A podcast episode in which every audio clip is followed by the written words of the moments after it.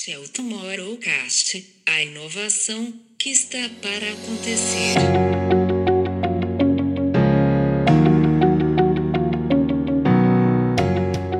O problema que a gente tem hoje no, na medição, na definição de qualidade, na definição do que é e do que não é influente, na maior parte das vezes, as conclusões partem porque elas são medidas por critérios de marketing e não critérios sociológicos.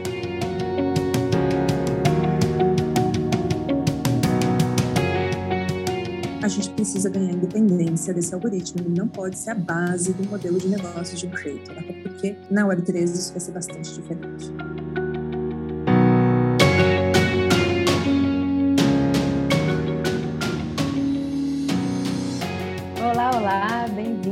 Mais um episódio do Tomorrowcast. Camilo voltou de férias, então, para quem estava com saudade, ele já está presente.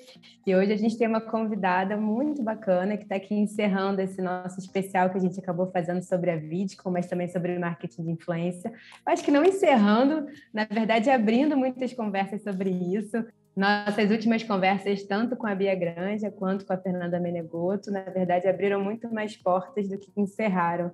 E eu acho que hoje, com a Passa, que já está aqui com a gente, não vai ser muito diferente.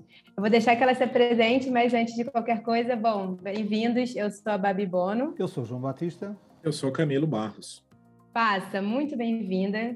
Fala um pouquinho de você, gente. A Passa, ela simplesmente tem uma agência que ela fala que é a agência Creators First. Quero entender muito bem o que, é isso. Mas eu sei que ela também adora decoração. Tem outros lados aí da Passa que eu acho que vocês precisam conhecer, porque criatividade não falta nessa moça. Então, Passa, a gente costuma fazer uma brincadeira aqui que é a seguinte: quem é a Passa na fila do pão? Conta pra gente que as pessoas também não sabem de você. Oi, Babi. Oi, Camila, João. Muito obrigada pelo convite para estar aqui com vocês. É um prazer estar aqui nessa conversa, falar um pouquinho sobre essas portas e janelas que a gente vai abrindo nesse mercado, que a gente tem menos respostas e muitas perguntas, né, Babi? Bom, eu sou Ana Paula Passarelli, mas ninguém me chama assim, pelo amor de Deus. Todo mundo me chama de Passa, né? Abreviação ali do meu sobrenome. Foi, foi primeiro era Passarelli, depois foi encurtando. Tem gente que me chama de Passa, essa coisa meio paulista, né, que dá, vai encurtando tudo no meio do caminho. É, eu sou cofundadora da Branch, que é uma agência de talentos e criadores de conteúdo, e como o Babi pontuou aqui, a gente se posiciona como uma agência talent first, né, creators first. O que, isso significa? É que aqui o criador não é um produto de prateleira, aqui ele é nosso cliente. Os serviços da Branch são para os criadores de conteúdo e os talentos dessa geração digital.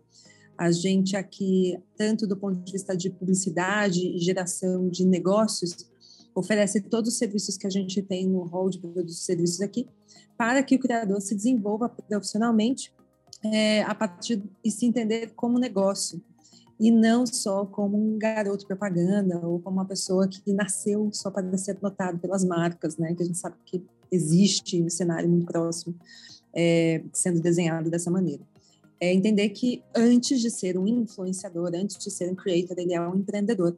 Ele é dono de uma empresa que paga impostos, que emite nota fiscal, que tem que avaliar DRE, tem que entender lucros e perdas, tem ajustes a serem vistos ali numa, no meio do caminho, e é para isso que a gente está aqui, colocando o creator em primeiro lugar. Além da Brunch, a gente também tem uma outra operação é, que foi inaugurada no comecinho de 2021, que é a Toast. A Toast é uma agência de marketing de influência que nasceu por conta de uma demanda que a gente tinha dentro da Branch, de clientes que chegavam na Branch querendo seleção de influenciadores para campanhas, porque viam na Branch um olhar acurado, um olhar cuidadoso para escolher influenciadores que realmente geravam resultado.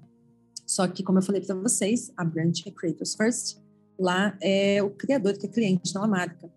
É, a marca só é cliente na Brand quando ela quer ser creator ou incentivar a creator economy. Por isso nasceu a Toast, que é essa agência de marketing de influência, onde a gente atende as marcas que querem encontrar os melhores talentos, não os maiores, os melhores talentos para as suas campanhas.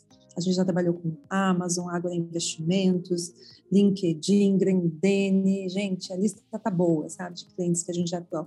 Especialmente porque são clientes que já entenderam que a influência não é número de seguidor, né? A influência ela é um soft skill e que está presente diversas pessoas hoje dentro de um ecossistema de comunicação. É, Babi falou sobre decoração, é porque eu também tenho um canal no YouTube chamado Passe em Casa, que é a minha marca de criação de conteúdo, por onde eu já, enfim, acho pelo menos uns 10 anos criando conteúdo dentro desse, desse aspecto. Gosto, sou uma pessoa que gosta de se expressar é, e cuidar da casa. É, então, esse canal ele apresenta lá, quem quiser conhecer depois, uma metodologia de trabalho para deixar a sua casa mais simples, mais organizada, mais minimalista e com mais foco nas convivências, nas pessoas e menos nas coisas que a gente tem dentro de casa. Que vem pelo chique, é ser simples. Bom, esse é um pedacinho, tá? Eu também sou mãe da Ema, tenho duas cachorras, sou casada com a Ale há 10 anos, tenho um pedacinho da família, sou conhecida por ser a pessoa que está ali sempre defendendo os criadores e me orgulho muito desse título de ser uma defensora de um lado que no ecossistema como um todo sempre é colocado de lado e sempre colocado como só um prestador de serviço e não como protagonista dessa indústria, né? É um pedacinho do que eu sou, tá? Um pedacinho, são fragmentos. Eu vou até pegar o gancho aí no minimalismo, que eu também gosto muito dessa pauta, você deu uma entrevista recente, não sei se tão recente assim, já tem um tempinho que eu vi, mas uma entrevista para Vogue, que você falou muito sobre a influência com propósito, esse novo momento que a gente está de entender esse, entre aspas, aí, marketing de influência, que não é só tudo sobre venda, né? É tudo, é muito mais sobre o que faz sentido e o que faz sentido para as pessoas. Nesse Brasil que todo dia se descobre com muitos milhões de seguidores, o segundo país no mundo, né? Que diz que tem o maior número, todo mundo aqui é, é um pouco creator, e eu acho que isso também tem a ver com a nossa super veia é, forçadamente empreendedora, principalmente nos últimos anos, não por escolha, mas por uma questão socioeconômica. E você fala muito sobre, sobre essa questão, né? A gente já conversa há muitos anos sobre isso, nessa, nessa overdose digital toda aí, é, da relevância se dá pela qualidade da mensagem, não pelo alcance. Você já na sua apresentação já falou muito sobre essa questão dos números. Eu te pergunto, você tem visto realmente nesses últimos anos, você acha que a gente está conseguindo é, ter uma educação sobre essa questão dos números? Eu ainda vejo é, cada agência, cada marca medindo as coisas de um jeito. No fim do dia, a gente sabe que o ponteiro faz pressão no resultado para quem está também do outro lado da mesa. Como é que a gente consegue equalizar né, nessa overdose de informação, nessa overdose de conteúdo, nessa overdose de todo mundo ser um creator, das marcas também começarem a se colocar como creators? Onde está esse minimalismo para a gente ter as mensagens que realmente importam? Ai, bom ponto, Babi. Trazer o minimalismo aqui, né? Acho que a gente tem que ter alguns passos atrás para a gente conseguir ter uma visão um pouco melhor sobre o que está acontecendo quando a gente fala de marketing de influência, tá? É, isso nunca foi uma disciplina é, institucionalizada. O que, que eu quero dizer com isso? Não existe a disciplina de marketing de influência nas universidades. Existem algumas pós-graduações se especializando dentro desse território, mas ainda assim a gente está falando de uma disciplina muito recente. Em termos de profissionalismo, a gente tem pouco mais de 10 anos de atuação de marketing de influência. Vocês sabem que a primeira vez que o termo foi cunhado num livro foi em 2008. Marketing de influência da maneira como a gente entende no mercado digital. E esse termo foi cunhado por dois sociólogos, num livro que foi escrito no Reino Unido. Depois eu posso pegar o nome do livro, se não me engano, ele chama Influencer Marketing mas eu não lembro o subtítulo, mas depois eu mando o autor para vocês. É, e quando eu estava lendo esse livro, ele é ótimo, inclusive porque ele parte de um pressuposto de que não é dentro do marketing que a gente tem que entender a capacidade de se entender influência. O problema que a gente tem hoje no, na medição, na definição de qualidade, na definição do que é e do que não é influente, na maior parte das vezes, as confusões partem porque elas são medidas por critérios de marketing e não critérios sociológicos. Então, quando a gente entende que influência não é uma disciplina do marketing, mas uma disciplina da sociologia, onde a gente tem que entender comportamento social, a gente passa a trazê-la para dentro do marketing com uma nova roupagem, com uma nova responsabilidade. Quando pensamos em influência, a gente tem que pensar nos papéis que ela exerce ao longo de uma jornada de compra, ao longo de uma jornada de decisão que a gente vai ter em torno de algo, desde o total desconhecimento sobre algo até a lealdade, né? O se tornar fiel àquele produto, àquela marca ou àquela ideia. Então, são papéis que a gente vai exercendo e cada um, Babi, tem uma força diferente. E é, não é sobre ser mais forte ou mais fraco. É entender que, dependendo do momento pessoal que cada pessoa está, daí é importante se, se estudar também a construção dos signos em torno de uma comunicação, né, daí vem da semiótica, é entender que a capacidade que uma mensagem tem de ser construída no momento certo que as pessoas precisam ouvir aquela mensagem vale mais do que o número de seguidores que alguém tem. Isso explica porque, por exemplo, duas pessoas, dois influenciadores com o mesmo número de seguidores conseguem alcances e respostas de performance completamente diferentes, por exemplo, tá? Influenciadores, você pode pegar desde que falam de produtos, de beleza, de moda, de maquiagem, de viagem, mesmo que eles tenham os mesmos números de seguidores. Isso não consegue ser o ponto de partida para definir que tipo de resultado a gente vai conquistar num trabalho com esses dois influenciadores. Eu preciso entender como se dá a construção de comunidade que ele tem, o quão confiável ele conseguiu construir essa relação com a comunidade, que isso impacta na taxa de conversão depois, impacta no alcance, taxas de engajamento, mostrar efetivamente quem é mais influente para aquela comunidade naquele momento com aquela narrativa. É mais complexo do que esse estilo cartesiano que a gente criou de medir influência. Né? A gente tem que trazer e respeitar a complexidade da influência e não tentar colocá-la em apenas quadrados de Excel. Muito bom. Eu vou deixar essa discussão da, da influência e do termo para o João, porque eu estava aqui na audiência do, do Tomorrowcast aí dos dois últimos episódios que, que eu estava fora e teve uma, uma conversa, uma provocação muito muito boa com a, com a Bia em relação à mudança desse termo e o papel que a gente tem para essa evolução. Eu vou deixar essa para o João ali e, e vou voltar um pouco. Já agora, Camilo, você sabe como é que se mede o peso de um influencer? Mete-se em Instagram. a gente pode continuar com a gravação? gente. A gente. Acabou? Sabe a vinheta. Pela primeira vez temos um ouro no Tomorrow Acabou aqui o episódio? Podemos seguir. João, eu. Ah, não, adorei esse lado do João, gente. Sério. Tem que aparecer mais. Pode continuar. Podemos seguir, podemos seguir. Então tá, é, voltando aqui ao episódio, depois dessa piada sensacional de João, é, uma anedota. E, mas voltando aqui, passa.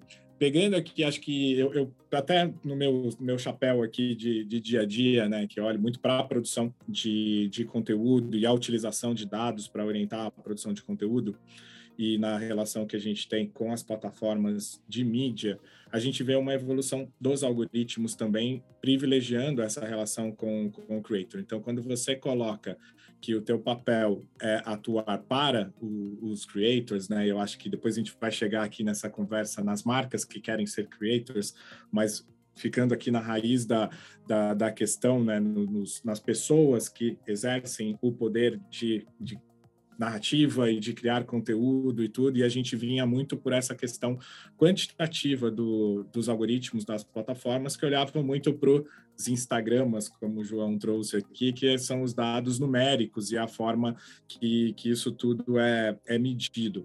Mas a gente vê aí, principalmente com a chegada dessa produção, inclusive para as marcas, né, em user generated content ali, e a gente vê as plataformas, plataformas como uh, TikTok, Kuai, aí depois na sequência ali o que vem com Reels, com Shorts, a hora que a gente muda o algoritmo das plataformas, né, para essa produção de conteúdo genuína desse desses creators, né? Que por outro lado, a gente começa a trazer uma uma descoberta muito grande, né? O volume quantitativo passa a ser daqueles que se apre apresentam como creators, né? Como produtores de conteúdo, e aí a gente passa aqui um layer de, de qualificação a partir disso, né? Versus um algoritmo das plataformas hoje que vem privilegiando essa produção. Nesse teu papel, né? Que você define como uma aliada do, dos creators, o que, que significa essa, essa mudança. Você já explicou para a gente aqui a saída do número, né, de, de, ter essa questão do número não sendo mais o ponto principal, mas a hora que a gente necessita trabalhar esse exército de produtores de conteúdo uh, que tem sim uma produção em escala, que tem sim um olhar, mas a hora que a gente está falando mais pelo que ele produz, né? Essa linha de qualidade nesse, nesse olhar. Como é que é o teu trabalho em relação a esses creators na busca daquilo que eles produzem? São duas frentes aqui. Uma é entender o algoritmo não mais como um vilão ou um chefe, mas como de maneira estratégica ele pode potencializar um alcance de topo de funil. É, a gente não pode ser refém dele, Carlos. Eu acho que é, é, nesse lugar que a gente tem que ganhar autonomia do algoritmo, entender que ele é parceiro também. A maneira como ele funciona, que muda todos os dias, também é entendido hoje como se fosse um chefe. Então, eu estou rendida ao algoritmo a partir do momento que toda a base do meu negócio é uma plataforma alugada. Entenda a plataforma alugada como as redes sociais. Então, se o meu negócio, o negócio de um criador, depende do perfil do Instagram dele, no canal no YouTube, ele está bastante ferrado, porque ele não tem uma casa própria para isso. E a gente está acompanhando, inclusive, discussões sobre dados, da importância que a gente tem de ter cada vez mais os dados dentro de casa.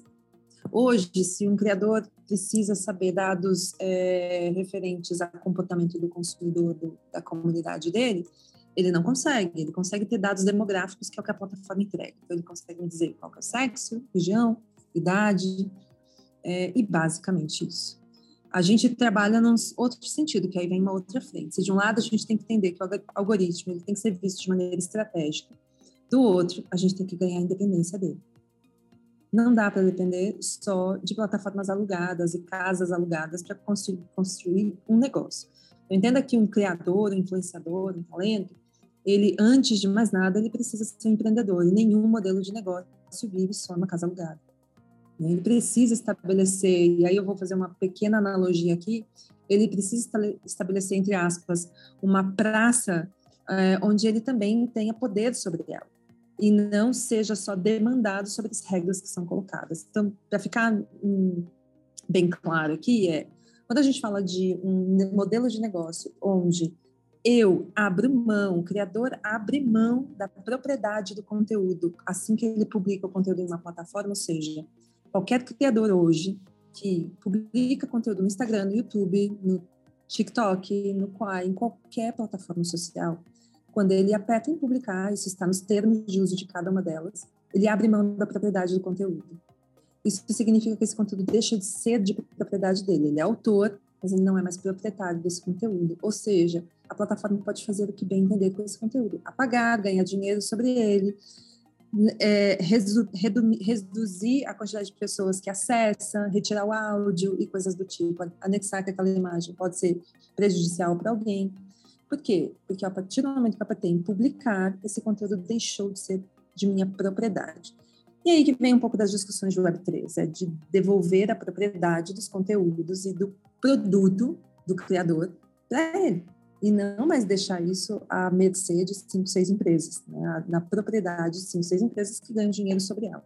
Então, para mim, a gente tem duas frentes aqui. De um lado, a gente não pode negar que esse algoritmo tem potencializado algumas narrativas e é importante entender como elas funcionam para que a gente use isso de maneira estratégica. Do outro, é preciso trabalhar de maneira paralela a isso, que a gente precisa ganhar independência desse algoritmo. Ele não pode ser a base do modelo de negócio de um creator, até porque na Web3 isso vai ser bastante diferente. Eu ia entrar exatamente nesse, nesse ponto da, da Web3, passa, que, que eu vejo muito isso, né? Eu estava fora do, do Brasil é, esses dias e um exercício que eu fiz, aliás, repreendido pela Babi corretamente em algum momento, eu tentei me isolar do Brasil, assim, porque eu acho que o volume de notícias do Brasil não faz bem a, a, nossa, a nossa saúde mental, principalmente quando você se dispõe a estar de férias ali, de, de colocar, né? Mas um dia eu fui postar um conteúdo, a Babi mandou para mim assim, amigo, você está vendo o que está acontecendo no Brasil? E eu falei, não, desculpe. É... a gente corre esse, esses riscos. Mas fiz isso, e, e aí voltando, eu acabei pegando ali até alguns episódios em relação a essa discussão, né, do do, do influencer, do creator, como um produto de pessoas que, que tem aí aparecido a todo momento para explorar essas pessoas. E como eu comentei aqui na, na minha pergunta, plataformas hoje vêm trazendo a possibilidade de um surgimento de creators e, e influencers, queira chamem como, como quiser, é, muito mais fora do eixo, né, daquilo que a gente estava acostumado a ver e daqueles que tinham a, a, as características, né, quando a gente definia ali a blogueirinha, né, quem era essa pessoa que a gente queria estereotipar. Hoje a gente tem visto esse conteúdo ali sendo produzido em diversas regiões, diversas pessoas, surgindo de uma forma ali é, muito significativa, né? E por outro lado, a gente tem ali um mercado ainda não profissionalizado, como você comentou, que explora é, essas pessoas e de forma até é, errada. Eu não vou entrar aqui em nomes, mas acho que todo mundo aí já captou qual é o assunto que estava rolando no, no momento que eu cheguei aqui, que peguei parte dessa, dessa discussão. E, e aí, a hora que entra essa, esse ponto da Web3, ela aparenta uma, uma esperança de que essa pessoa passa de fato a ser dona do seu, do seu negócio, do seu conteúdo, né? não dependa de um agenciador, de um contrato mal feito, ou do que quer que seja, e passa a atuar como propriedade é, através das regulações de blockchain, sem entrar aqui no, no detalhismo da, da, das ferramentas e tudo, mas a gente ter um pouco mais de isonomia nesses processos e um pouco mais de transparência nas relações entre contratado, contratante, quem é que seja o contratante do, do outro lado.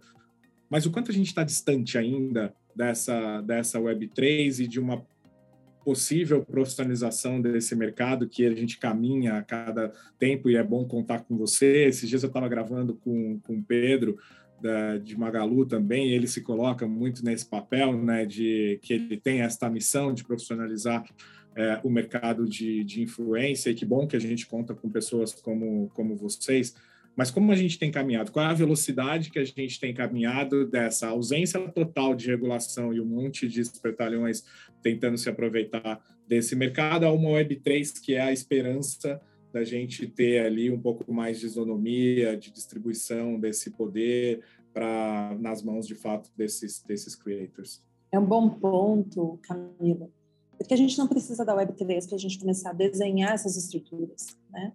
É, a gente precisa sim dessa independência algorítmica. Ela não vai vir só com a Web3. Hoje o cenário que a gente tem já é possível ganhar independência algorítmica.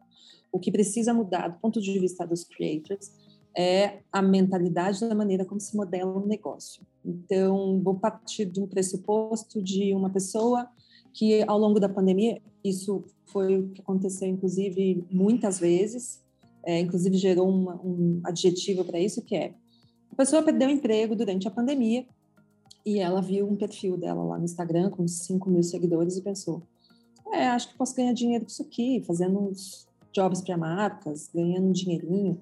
Ela vai lá e se cadastra numa plataforma dessas de marketplace de influenciadores e começa a receber alguns tipos de propostas. Olha, quer ganhar 500 reais para fazer um public para marca? Ou podemos te mandar um kit de produtos e você faz uma sequência de stories, coisas do tipo. É, isso não é um caso incomum, isso foi tão frequente ao longo da pandemia, Camilo, que ganhou inclusive nome, chama gig influencer é um influenciador que é um está fazendo bico. Ele não é influenciador profissional. Ele basicamente se viu durante uma pandemia sem nenhum tipo de recurso financeiro para garantir a sua sobrevivência e viu na internet uma possibilidade de fazer renda extra e conseguir continuar pagando aluguel, comer durante uma crise sanitária que a gente viveu aqui. Isso não aconteceu só no Brasil, isso também aconteceu nos Estados Unidos, em grandes mercados de influência, isso aconteceu com muita força. Não é à toa que uma pesquisa divulgada recentemente mostrou que o Brasil, 43% das decisões de compras da, dos consumidores passa de alguma maneira por algum tipo de influenciador. Algum influenciador, de alguma maneira, tocou aquela pessoa naquela decisão de compra. E a gente está ali figurando é, bem próximo dos maiores é, países influenciados pelos influenciadores. Acho importante pontuar isso, porque a gente tem um cenário, como o Babi colocou aqui, um cenário econômico no Brasil que precisa ser colocado e atravessado nas discussões quando a gente fala de influência, porque a gente viu muitos gig influencers surgirem ao longo dessa pandemia. Pessoas que não veem isso como negócio, não é uma carreira que elas querem seguir, não é algo que elas vencem, elas muitas vezes não sabem emitir uma nota fiscal, criaram meias pressas para conseguir lidar juridicamente e fiscalmente com isso, mas elas não veem isso como negócio. Né? E aí, quando a gente vê aquele dado né, de mais de meio milhão de influenciadores no Brasil, que para mim acho que é bem maior, tá? Eu não acho que sejam 500 mil, acho que a gente já está na casa dos milhões no Brasil, com facilidade, tá? É, a gente começa a questionar, ué, será que todas essas pessoas são de fato profissionais? Porque a comparação que se deu, né, ah, mais influenciadores que dentistas, coloca nesse patamar. A gente está falando de profissionais ou a gente está falando de gig influencers? A gente está falando de pessoas que durante esse boom de pessoas em casa, consumo de conteúdo digital, acabaram usando isso como ferramenta para, de alguma maneira, fazer renda extra. Por que, que eu estou colocando esse ponto?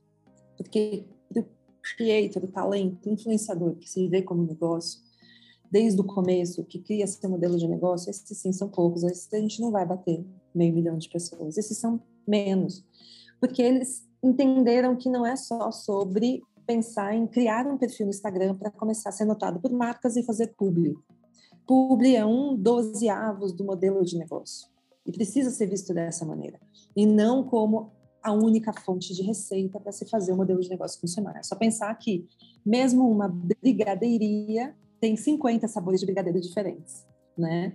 Então tem que ter capacidade de diversificar de alguma maneira a receita que vem ali, inclusive vendo que dinheiro, a verba publicitária é uma verba muito volátil. Em um ano eleitoral, ainda mais. Então é preciso ter o entendimento de que modelos de negócio não se fazem com um produto só, tá?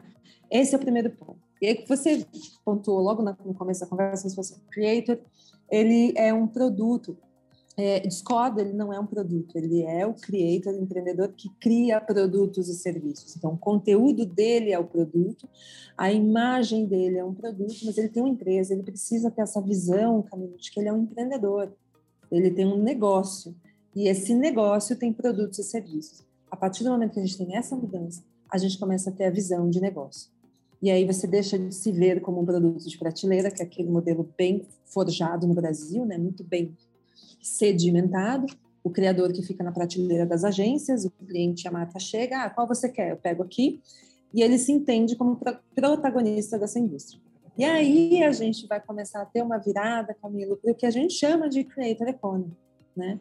Entendendo marketing de influência, importante aqui, ele é um serviço prestado para marcas. Não é à toa que começa com marketing, né? O objetivo é resolver o problema de marketing das marcas. A creator economy começa com creator o creator é o protagonista aqui.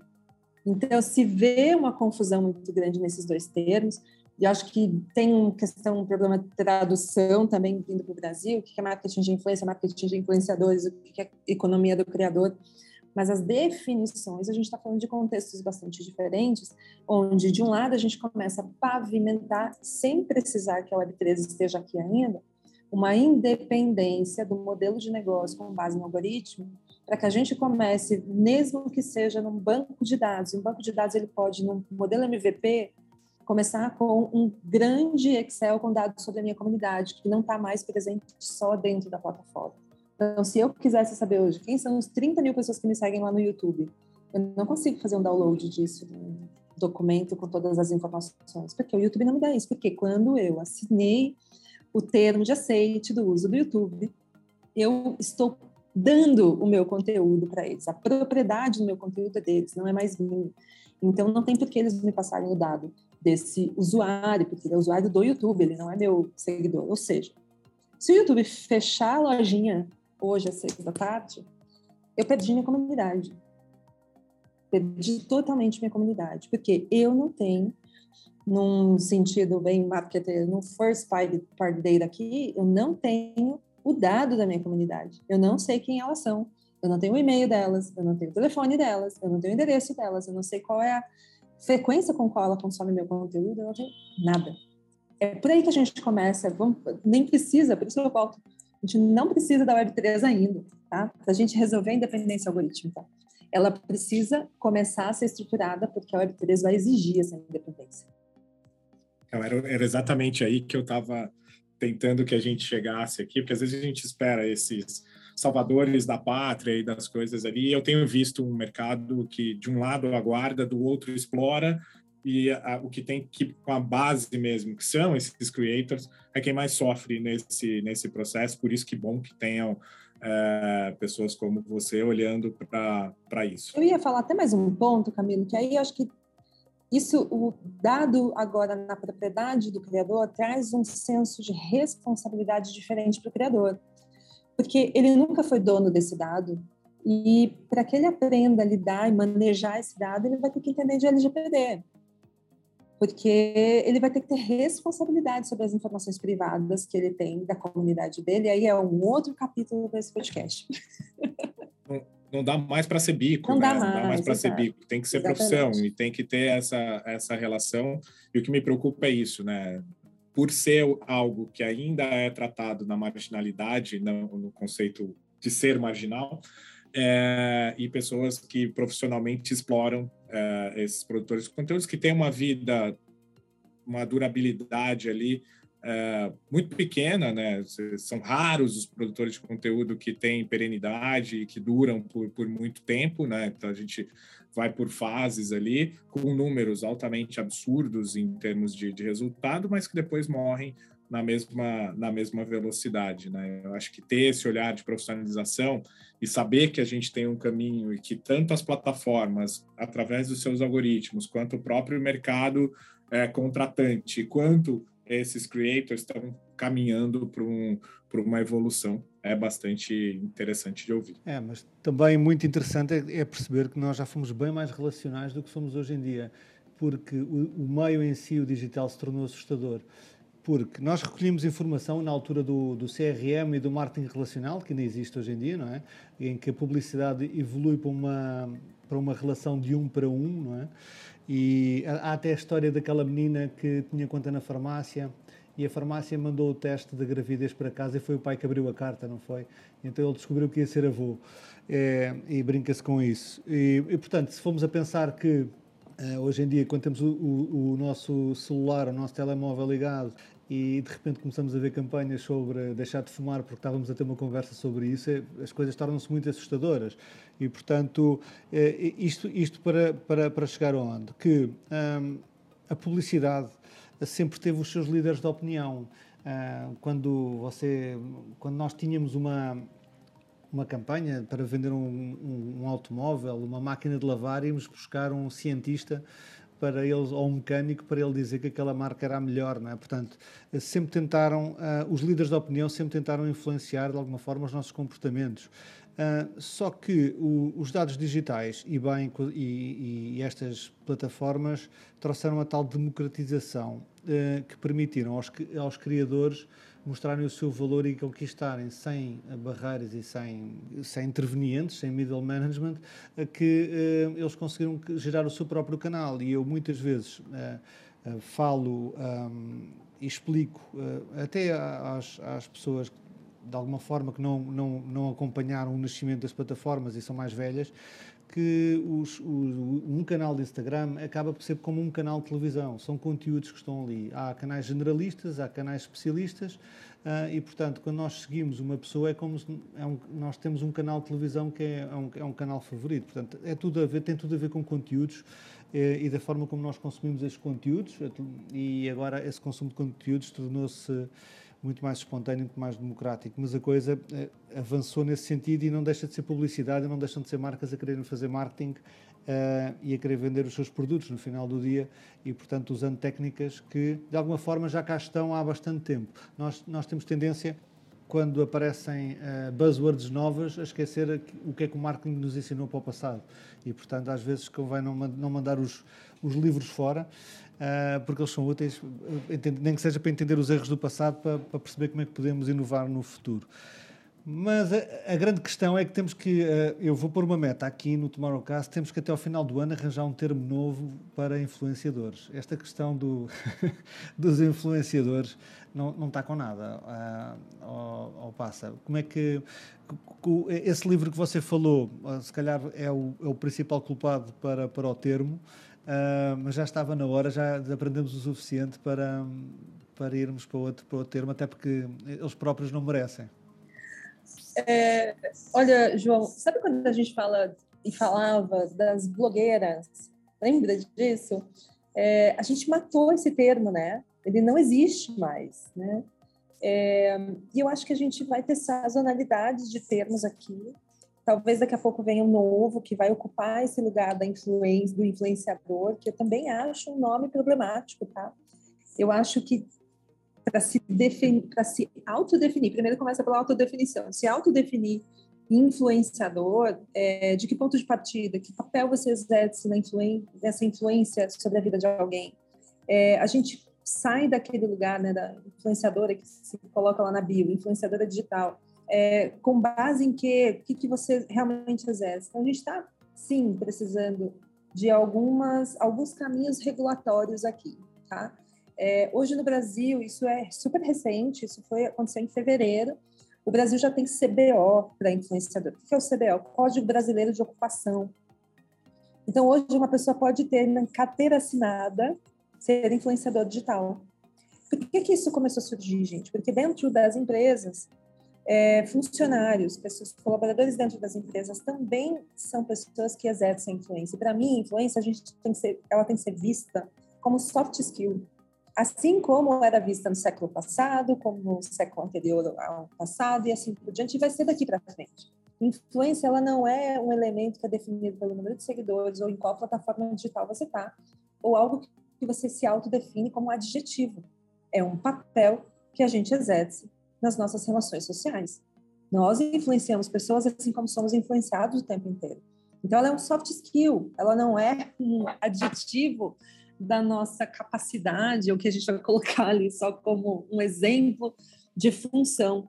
Por isso que me leva esse ponto da, entre aspas, a criação né, da profissão influenciador digital, ela vem para responder, na verdade, uma demanda sobre a presença de comunicadores dentro das empresas que são bons porta-vozes, desde os temas que a empresa gosta de abordar até, enfim, outros temas, Aí tem alguns casos que a gente já trabalhou aqui, tanto com Natura quanto com Itaú, na formação desses influenciadores internos, é entender que influência ela vai estar presente em todas as pessoas.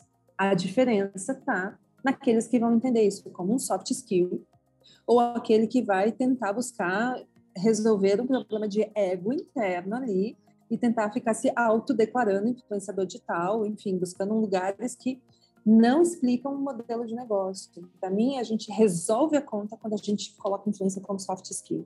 Como Dale Carnegie chamava no, na, na, na, década de 20 do século passado, que faz com que o livro dele, Como Fazer Amigos e Influenciar Pessoas, continue sendo um dos livros mais vendidos do mundo. Porque ele simplesmente está falando de influência como soft skill. Ele não está falando sobre plataformização da influência. É sobre entender que aquilo é parte do nosso comportamento. Isso conversa muito com a questão da criatividade, que a gente já passou por aqui em alguns episódios conversando sobre isso, né? Que a gente não está mais numa era Madman, onde a gente acha que criatividade está dentro de um departamento ou está numa dupla de criação, né? Mas a criatividade como algo inerente do ser humano e com isso um novo papel é, dentro das agências, dentro das marcas e também num olhar com os criadores, onde essa criação começa a servir muito mais como uma grande curadora de todas as é, iniciativas criativas que estão ao redor de tudo que nos cerca hoje, né? Eu costumo até falar nas minhas aulas, às vezes, para os alunos, que eu falo assim, quem diz hoje que pode estar fora da rede social é um discurso muito privilegiado. E fala assim, ah, não, vou sair, não aguento, não estou mais na rede social. Se a gente olhar para isso em profundidade, é, é um discurso de privilégio em muitos aspectos, de acesso à informação, de acesso à comunidade, à rede, a trabalho e, em última instância, inclusive até a sobrevivência, que aí a gente tem aí uma nova geração usando exatamente essa influência, como você está dizendo aqui, esse skill de influência para melhorar seus territórios e não mais sair dos seus territórios, que foi a geração, a minha geração trabalhou muito para sair dos territórios e hoje a gente tem uma nova geração que mostra esse território, que quer trabalhar em prol desse território. E aí eu acho que a gente tem uma missão enquanto mercado, todos nós aqui, né, que trabalhamos com comunicação e com criatividade em diferentes instâncias, em ajudar a trazer esse letramento digital que tanto nos falta mesmo. A gente não entende essas caixinhas, né? A gente não entende os termos, é, LGPD, a gente ainda tem muitas empresas e muitas agências que não entendem dos dados, que ainda acham que os dados precisam estar num departamento de BI e eu prego muito há alguns anos que os dados precisam fazer parte de todo o ecossistema hoje de uma empresa ou de todos os departamentos de uma agência. Para uma tomada de decisão, você vai servir a isso. Não tem como no mundo de hoje. Assim como a gente entendeu que criatividade tem um outro papel, esses dados também precisam ter um outro papel. E a gente entender essa influência como algo que faz parte da narrativa, mas faz parte da estratégia e vai fazer parte do, do resultado também. É, olhando para tudo isso, eu sei que você estava na Vidcom e queria que você contasse um pouquinho o que que você viu é, por lá, que conversa com, um pouco com o que a gente está trazendo aqui sobre esses aspectos. A gente já bateu muito sobre a questão do evento ainda ser um evento muito americanizado, mas por outro lado, a gente tem os insights ali, né, passa de, desse letramento acontecendo de alguma forma.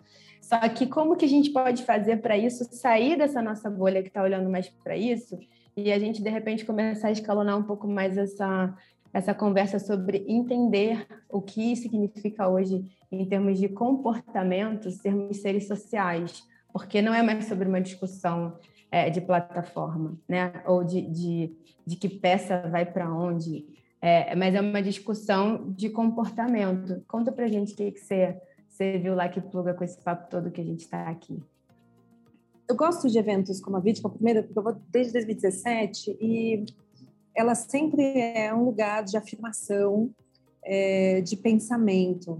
Diferente de um South por exemplo, onde a gente vê uma profusão de ideias, ali eu consigo ver as coisas um pouco mais materializadas, porque aí está a grande diferença. É um evento feito por e para creators, né? Ele nasceu creator, um evento. Então, ele coloca junto comunidade, creators e a indústria todo mundo no mesmo evento. Então, a gente tem uma capacidade de enxergar exatamente como esse mercado funciona a partir desse evento.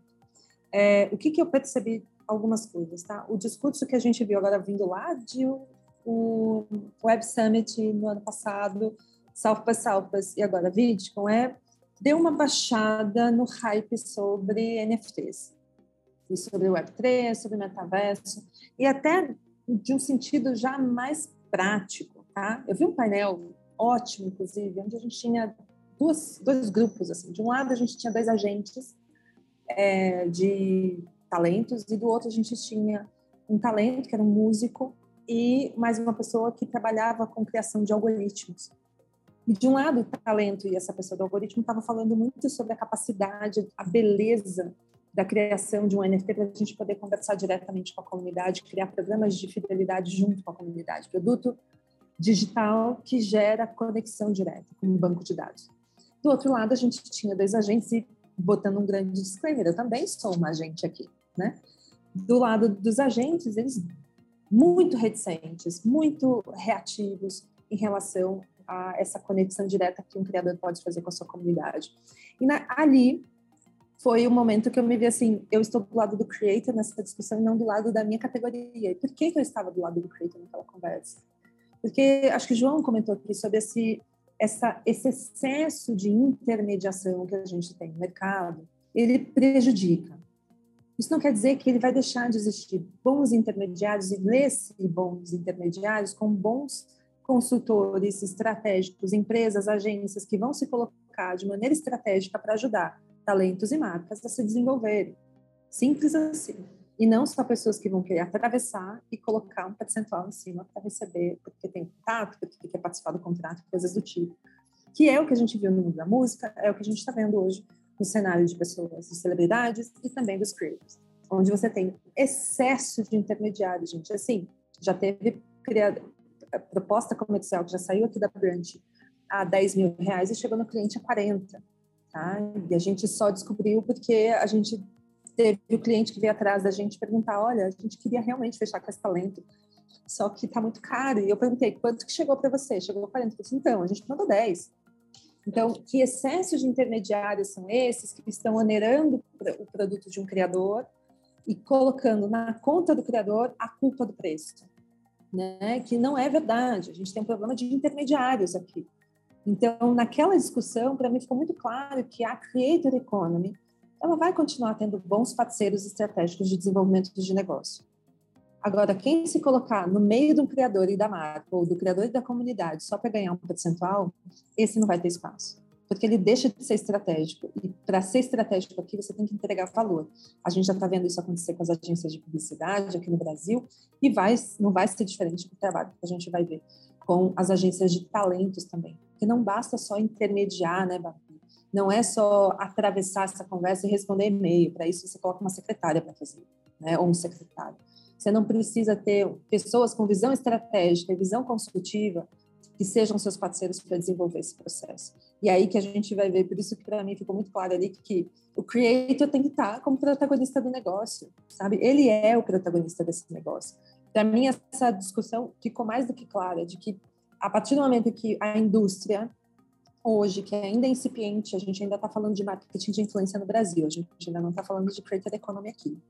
Enquanto a gente está falando de influenciador como prestador de serviço, creator ou produtor como prestador de serviço, a gente ainda está falando de um objetivo de marketing. Não é nenhum problema, a gente está resolvendo problemas de marketing. A gente não está falando de creator economy, a gente não está falando dessas profissões autônomas, desse desenvolvimento de negócio em torno do talento, que pode eventualmente ser publicidade, mas que não é a única coisa que ele tem para oferecer para sua comunidade nem para o mercado.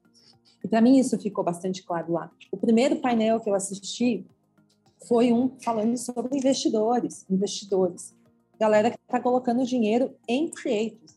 E ficou muito claro para mim uma frase que era, alguém perguntou na plateia, né, ah, o que, que vocês avaliam quando um criador, quando vocês vão investir dinheiro em um criador? Eu disse assim, eu não quero ver o Media Kit, eu quero ver o Business Plan. E tá certo. O Media Kit vai me falar da sua audiência. O Media Kit vai me contar elementos sobre com quem você fala, que tipo de conteúdo você faz. Mas para botar dinheiro no teu negócio, para ser investidor, é preciso saber qual é o seu modelo de negócio. Se o seu modelo de negócio é frágil o suficiente para depender só de publicidade, eu não vou colocar dinheiro. Ele precisa ganhar, ele tem, tem que ter o passive income, a gente tem que ter produtos e serviços, tanto para a comunidade quanto para as marcas e agências. Eu tenho que ter outros produtos, ao menos seis, para que a gente consiga ter um modelo realmente é, que vá gerar resultado para ambas as partes aqui. E para mim, Babi, ficou muito claro isso, que é lá eles já vêm como negócio. Lá eles já entenderam quem é gig, como a gente estava falando, quem é gig, ele é o gig. E ele está tudo bem, está completamente confortável com isso. Mas quem é empreendedor, creator, ele vai fundo nisso. Mas acho que isso também tem uma coisa de cultura, tá? Porque a gente aqui tem uma cultura completamente diferente do ponto de vista de empreendedorismo, como você bem colocou. Aqui, a maior parte dos empreendedores são forçados a empreender.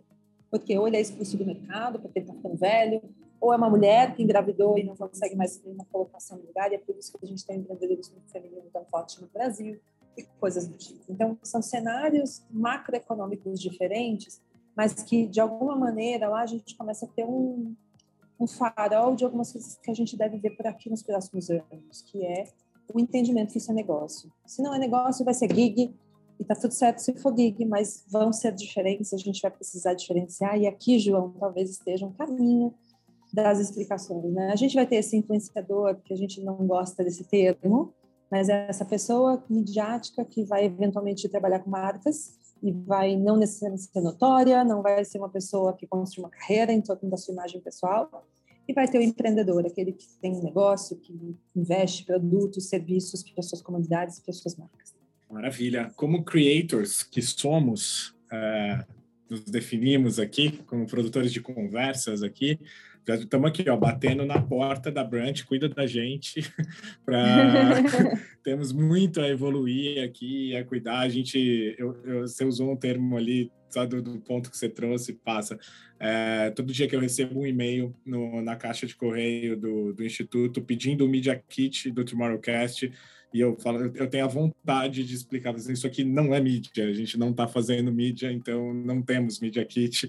É, ah, mas qual é, como é o, o formato e tudo, e a gente tem que explicar ainda para quem compra de que não tem formato, né? Não, não, não, é por ali, a gente não está vendendo espaço dentro da nossa conversa, né? Então. Tem um autor maravilhoso que explica para a gente por que isso acontece, que é o Bill Han, e ele traz para a gente o contexto de performance, né? É quase como se mesmo o nosso hobby fosse performático hoje. É, a gente não pode simplesmente criar um, algo que seja nossa manifestação de identidade ou nossa maneira de se expressar no mundo que não ganhe dinheiro, que não se torne algo que vá, de alguma maneira, se tornar um modelo de negócio. Não, a gente não pode ter só um hobby. Esse hobby precisa virar um projeto, esse hobby precisa né, fazer, ter modelo de negócio, assim por diante. E foi muito curioso, porque na semana passada, aqui em São Paulo, aconteceu um evento, gente, o nome era Hobbyland, uma coisa assim.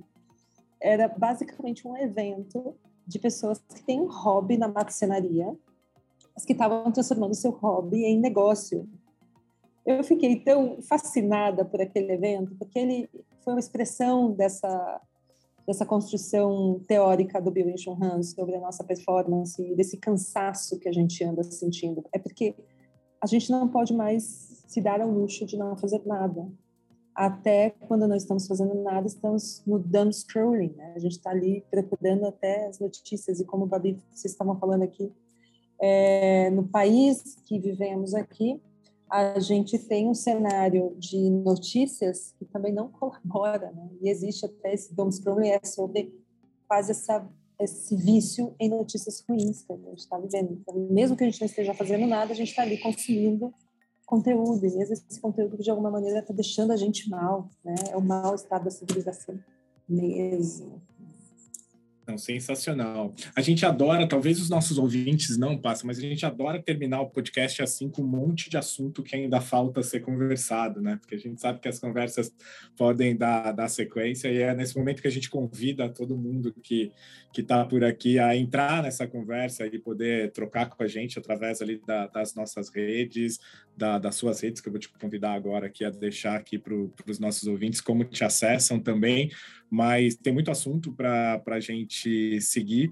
E, e, acho que tem ali uma, uma abertura e uma esperança de que, apesar de estarmos sim nesse contexto, né, da, de notícias ruins a todo momento e às vezes das, das próprias plataformas digitais serem a nossa válvula de escape, mas por outro lado você tem uma, um cenário altamente polarizado, onde você vê pessoas se matando por conta de, de, discussões sem propósito e tudo, a gente vê uma rede de creators cada vez mais evoluída, cada vez mais profissional e pessoas como você é, trazendo isso pelas mãos aí como seu desafio. Então, a gente aproveita para te agradecer aqui, é, não só por estar com a gente no Tomorrowcast, mas também pelo aquilo que você tem feito por toda a comunidade de creators e por nós que consumimos também aquilo que produzimos e que os nossos colegas creators é, produzem também. Obrigado, Babi. Eu quero fazer um convite para a Passa estar com a gente na nossa missão no Web Summit, que eu acho que vai ser super agregador. Então, Passa está convidada a estar conosco nos dias de Web Summit para as nossas missões por lá também missões que são altamente provocativas, né? A gente brinca sempre que não é uma viagem a turismo, não é a excursão da Tia Babi, é, é uma de fato ali a gente se provoca, a gente trabalha para caramba, mas a gente adora ter gente que provoque essas conversas ali. É, a gente carrega aqui histórias muito interessantes aí de quem tem ido nas missões, então estendendo o convite à Passa e a todos vocês de estarem conosco. Passa, obrigado pelo pelo seu tempo aqui dedicado a nós, aos nossos ouvintes. Continue nessa missão, conte conosco nessa missão, tanto como creators como é, adeptos dessa, dessa cultura que você vem desenvolvendo. E deixa aqui como as pessoas podem te, te acionar, te acessar e contribuir também nessa tua luta. Contem comigo no Web Summit, já está aqui na agenda. Eu acho que é um evento importantíssimo para a gente continuar acompanhando esses próximos passos que a gente vem desenhando sobre a internet, sobre responsabilidade com o uso da internet, essa regulação que a gente vai ver para frente. Vocês me encontram em qualquer rede social como arroba passe, procurar no TikTok, no Instagram, no Twitter. É, sou muito mais twitteira do que no Instagram, tá? Lá no Instagram você tem minha filha, meus cachorros, minhas coisas todas, mas no Twitter eu vou ser muito mais do contexto profissional. É, muito obrigada pelo convite, gente. Adorei participar dessa conversa com vocês. Contem comigo. E, por favor, tu, sempre que vocês pensarem assim, influência de verdade, lembrem-se que a influência não está sendo tratada só como algo voltado para performance ou como um gig. Tem bastante gente fazendo coisa legal, influência de verdade. Dentro da Brunch, a gente está fazendo bastante é, ativações e ações que a gente vem fazendo com criadores para mostrar que a influência ela pode ser responsável e deve ser responsável. Obrigada.